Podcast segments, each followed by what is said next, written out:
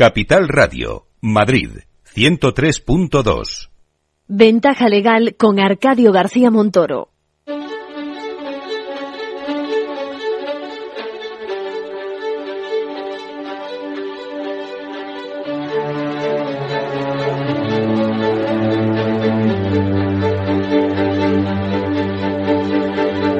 La entrevista, escuchar, es compartir conocimiento.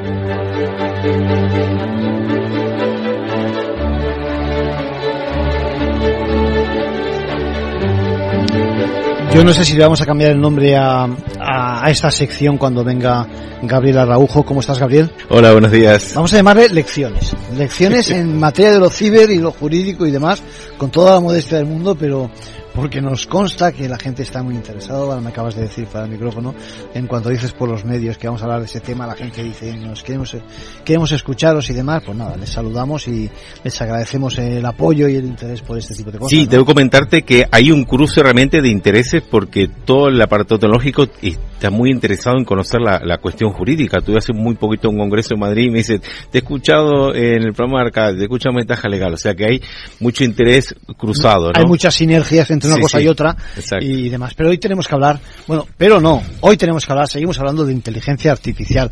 Yo, eh, fíjate, el otro día lo estaba pensando, bueno, me ocurrió una anécdota, no te la he contado. Y es que eh, he encontrado un libro que eh, cogí mm, en el año, se dice rápido, en el año 95, sobre eh, solución de problemas en materia de inteligencia artificial. Ojo, año 95. Escrito en 1973. Creo que es de Princeton, de la universidad. ¿Vale? De un profesor, un gurú en esa época que habla sobre ese tema. Y la anécdota que es, no es que lo tenga y demás, un día lo vamos a, vamos a hacer una foto y lo vamos a compartir y demás. Hay que situarse en el año 73, evidentemente. Pero la anécdota es que cuando eh, estaba en una universidad, aquí de Madrid, no digo cuál, estaba en la biblioteca, eh, lo estaban expurgando, es decir, que lo sacaban porque estaba ya desclasificado, digamos que no estaba, no estaba en vigor o lo que fuera, se me ocurrió eh, preguntarle quién había usado ese libro. Nos fuimos a la tarjeta donde están los diferentes alumnos, alumnas que lo habían eh, consultado. No había ni una sola consulta. Eso en el año noventa y tantos, ¿vale? Claro. Un libro del año 73. Sin embargo, sin embargo, mm, déjame que lea una de las principales frases, la traduzco del inglés, por la que empieza el caballero que escribe el libro. El próximo día lo vamos a traer y vamos a citarle y demás. Dice, la inteligencia artificial esta es una traducción libre que he hecho yo, pero, pero créanme que es la traducción. Dice, es esa disciplina de la ingeniería encaminada a idear cosas nuevas de manera que se construyen soluciones que acaban realizando tareas propias de seres humanos. Yo creo que estamos de acuerdo, ¿no? Claro, el concepto de inteligencia artificial, de hecho, es de los años 50, es muy antiguo, muy antiguo. El salto cuántico que hemos vivido en los últimos años es con la inteligencia artificial generativa. Ah, esta ha sido realmente la- el, el- el gran, el gran salto en el concepto. Pero realmente inteligencia artificial había hasta los traductores simultáneos que utilizamos todo hasta eso. era Fíjate cómo sigue, sigue el libro, dice, estoy Sí. viendo sobre la marcha, dice, son formas de resolver problemas, ¿eh? de entender y, y- y- y- y eso, de, y utilizar lenguajes, ¿eh? a base de qué?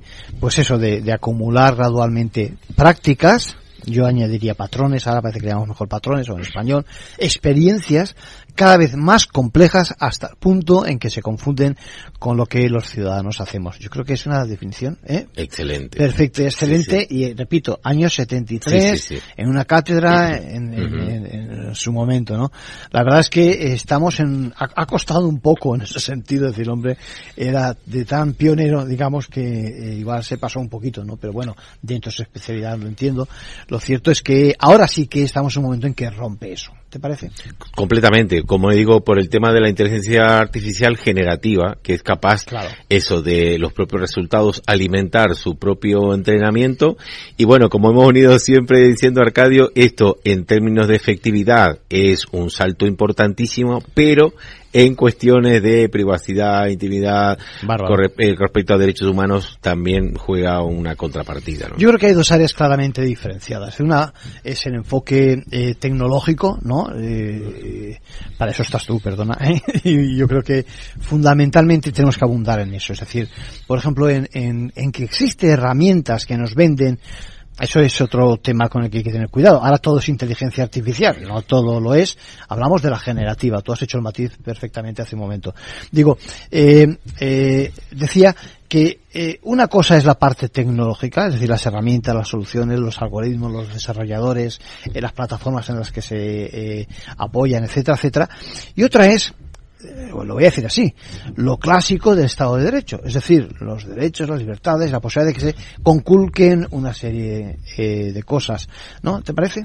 Totalmente, de acuerdo. De hecho, lo, lo que venimos diciendo, yo siempre hablo del tema de los peritos, desarrolladores, que por favor contacten con los abogados. Aquí son aliados, los juristas son eh, imprescindibles para desarrollar correctamente esas aplicaciones. Yo insisto muchísimo en ese contacto. Yo estamos eh, permanentemente en contacto con abogados. Esta tarde tengo una reunión para preparar un juicio mañana. O sea, siempre tenemos que estar eh, con los abogados eh, codo con codo y preguntar a los desarrolladores cuando tienen dudas es fundamental.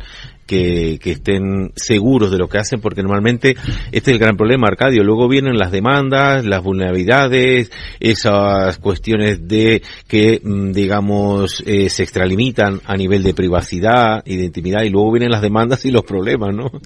Sí, eh, fíjate, y, y, sobre todo ya volcados en el tema de, de la abogacía, la verdad es que eh, estamos, eh, su, no sé si sufriendo, yo voy a decir sufriendo, eh, una tendencia y es a utilizar Internet, decíamos hasta hace nada, para hacer una consulta de tipo jurídica, cuando realmente no sabemos quién está detrás, o quien está detrás es, con todos los respetos, puede ser un influyente influencer que se dice ahora, que vete tú a saber la cualificación que tiene. ¿eh? Mm. Pero bueno, lo hace muy bien, la verdad es que lo hace muy bien, capta a la gente, tiene muchos seguidores y demás esto.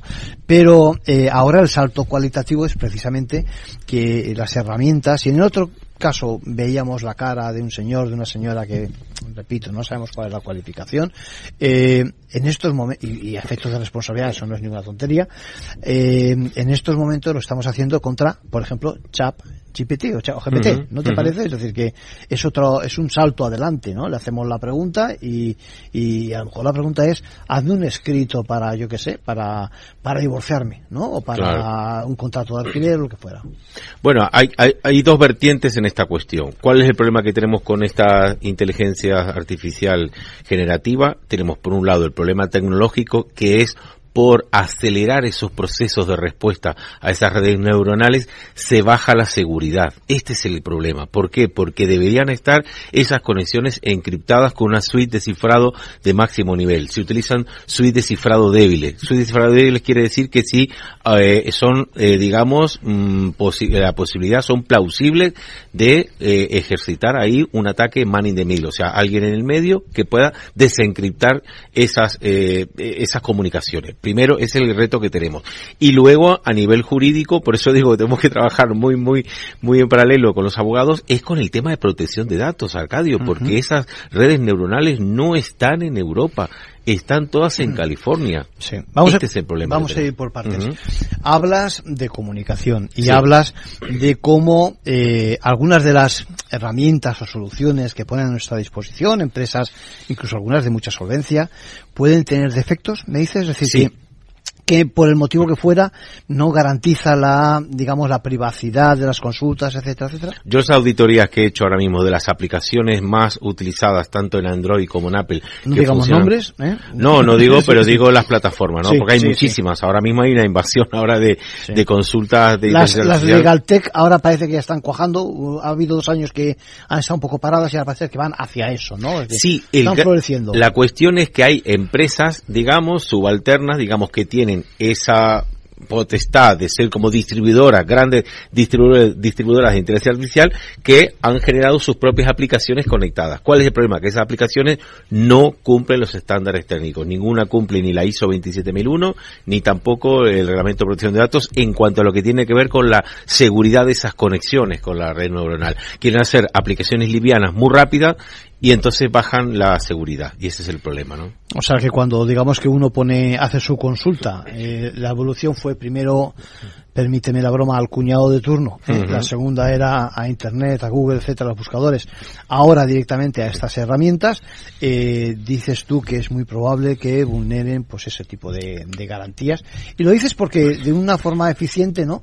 Eh, digamos que el otro entorpece, digamos, el, el- la contestación rápida, ¿no? Algo así. Claro, el, el tema es que debería, como ahora todo queremos tan tan rápido, tan rápido, las aplicaciones para lograr esa fluidez lo que hacen eh, lamentablemente es eso, bajar la- el, de- cifrado. Al- unas conexiones realmente más, más garantistas, evidentemente necesitan un poquito más de tiempo porque hay, hay que cifrar a tiempo real. Ha pasado en Samsung, por ejemplo, que han estado ellos compartiendo y consultando determinadas líneas de código y ha habido una exfiltración gravísima precisamente por esto, ¿no? Por ese intercambio de comunicaciones que no son todo lo garantistas que deberían, ¿no? Sí, bueno, eh, fíjate, eh, déjame que abramos un capítulo ahora que lo tenemos pendiente sobre el tema precisamente de, de timos y estafas, eh, eh, precisamente con un ejemplo eh, del orden de esas nuevas tecnologías, del electrónico, del- de lo digital. Eh, vamos con ello.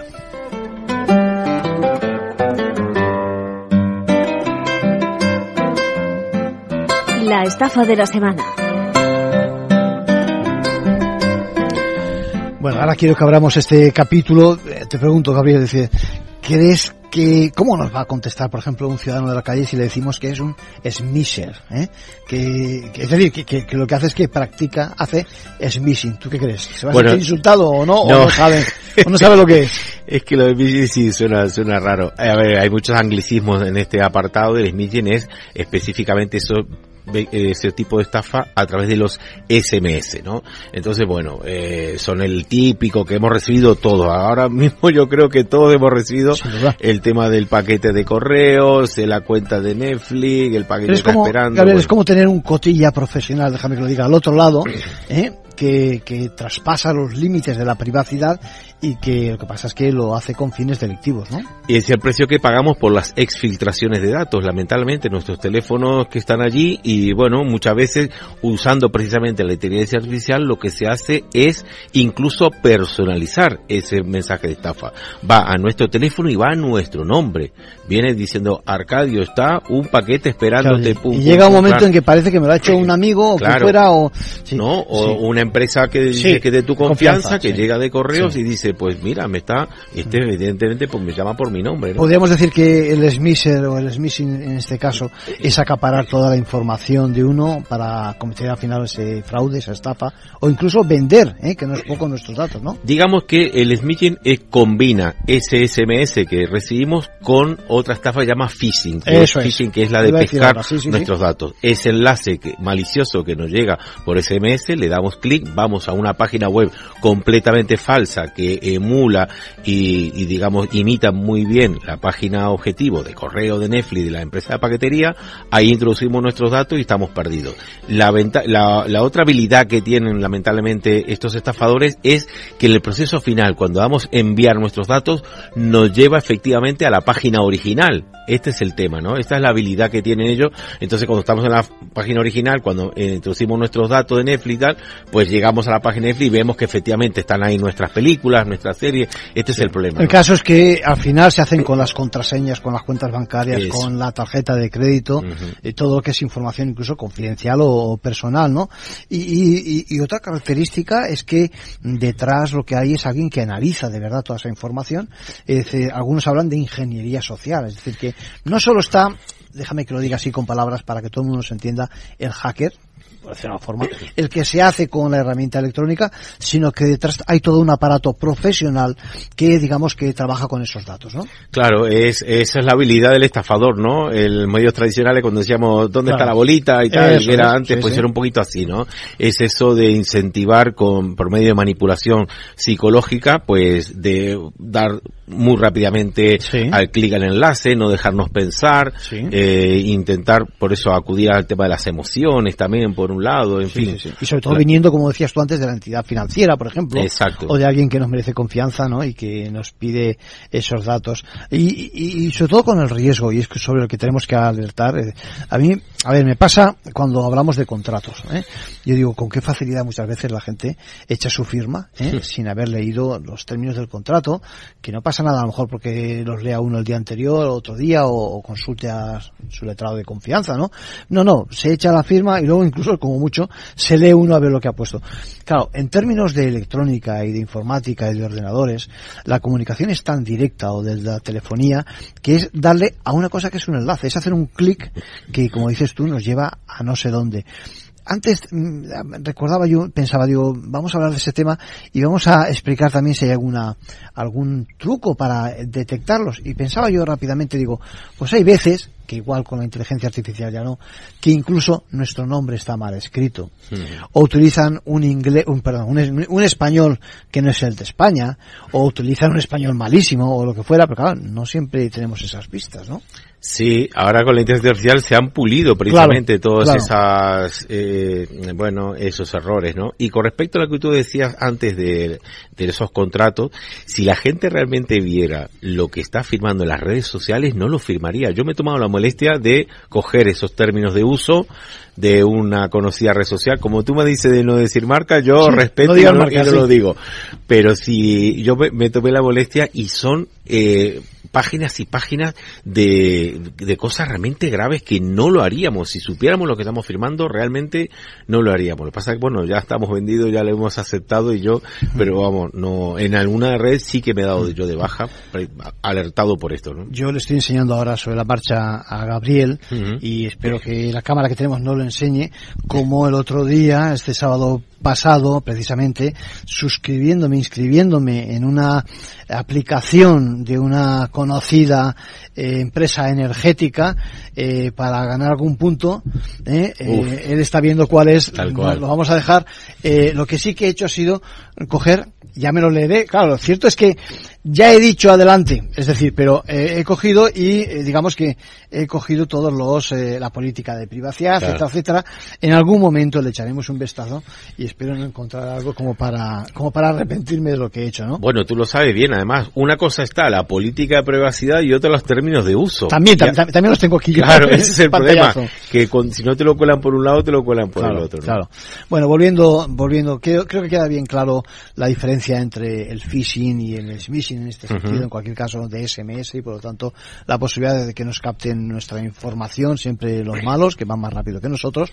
Eh, tengo aquí una noticia y es precisamente cómo eh, nuestros jóvenes eh, se hacen con, eh, con la información desde el punto de vista jurídico, ¿no? Es decir, el 56% es una noticia que he encontrado en cinco días, 56% de los jóvenes consulta a inteligencia artificial sus dudas legales. Es un estudio que ha presentado Fundación Legalitas, ¿no?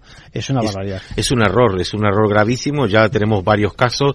El abogado en Estados Unidos que ha sido sancionado precisamente Eso por es. citar cuestiones que no tienen nada que ver con la Aquí ya está ocurriendo también. Nosotros, yo hago sencillamente también muchas de estas consultas y son erróneas completamente las contestaciones porque efectivamente esto hay una limitación muy clara y ahí no es capaz de discriminar la inteligencia artificial de dónde saca esa fuente. Lamentablemente en Internet hay muchísima desinformación, información falsa que también está alimentando a la inteligencia artificial. Este es el gran problema. Hay muchísimos sitios de noticias sarcásticas que también son falsas noticias y la inteligencia artificial no discrimina cuándo es sarcástico, cuándo es real. Y este es el gran problema, que está arrojando eh, muchísimos resultados erróneos. Así que esta es una de las cuestiones en la que deberíamos trabajar en la regulación precisamente de esta inteligencia artificial para que pueda discriminar qué es sarcasmo y qué es eh, noticias reales. Sí, la pregunta es hacia dónde vamos. Y yo creo que una de, los, de, los, eh, de las palabras claves en materia de inteligencia artificial es transparencia. Es decir, saber de dónde se obtienen esos patrones ¿eh? y luego también transparencia. Hay más versiones de esta misma de este mismo principio. Saber quién está detrás. Es decir, a efectos no solo de exigir responsabilidad, sino a efectos de, pues de saber también eh, todo ¿eh? acerca de eh, de eso que de lo que nos estamos beneficiando. Que recuerden, muchas veces parece gratuito. Y cuando digo parece es porque no hay nada gratuito. Es decir, que cuando cedemos o cuando accedemos a algo de forma gratuita o nos entra publicidad o estamos cediendo, como decíamos, algún tipo de derecho, ¿no? Sí, en referencia a esta cuestión está trabajando muy bien el Estado de California, precisamente porque el senador es un senador de, por el Estado de California, Wiener, creo que es el apellido, Mark, Wiener o algo así, es un senador pues muy tecnológico, muy preocupado por este tema y además California es sede de Silicon Valley, evidentemente las empresas tecnológicas están ahí y también nuestros datos y la, el hosting, digamos, de las redes neuronales también está en California. Por eso es muy importante que este Estado sí que haya dado ese paso adelante y están planteándose todas estas cuestiones con la regulación. Ahora han dado otro nuevo paso este mismo mes, eh, profundizando precisamente en todas estas temáticas que estás planteando y bueno, estaremos muy pendientes porque realmente, sinceramente, nos llega tarde esto, ¿eh, Arcadio?